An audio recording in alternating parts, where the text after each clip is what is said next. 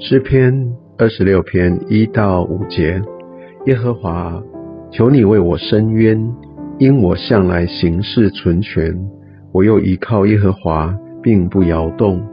耶和华，求你查看我，试验我，熬炼我的肺腑心肠，因为你的慈爱常在我眼前，我也按你的真理而行。我没有和虚谎人同坐。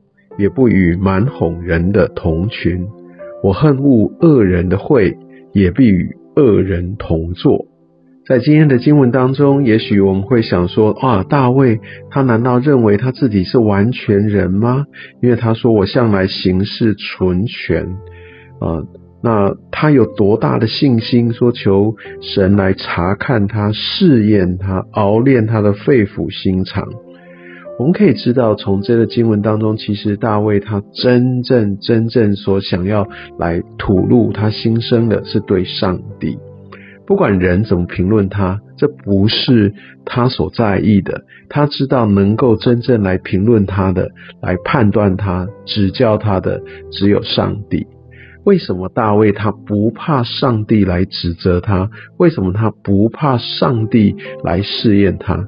因为他知道上帝是纯全美好，他是良善，他是慈爱的。当从神而来，如果有任何的修剪，或者是从神而来的管教，那都是为了生命的好处。所以他宁可把自己带到上帝的面前，而不是求在人面前得到一个好名声、一个好的判断。所以他。要上帝来为他伸冤，而且他愿意来把自己敞开，带到上帝的面前来查看，因为他知道他不需要完美，他尽心尽力没有错，但他知道上帝他会来看顾他所有一切，即使是这些的不完美，上帝也要来带领他，来更新他，试验他，熬炼他，让他心中那种真正的呃那种意念能够显明出来。我们就可以看到大卫，他真的对上帝哦，在上帝的面前，他有一个非常全然的心，就是一个完全的自我接纳跟安全感，因为他知道他是属神的。就像第三节所说，因为你的慈爱常在我眼前，所以呢，也因为上神的慈爱，所以大卫呢，他就选择也用一个回应的行动。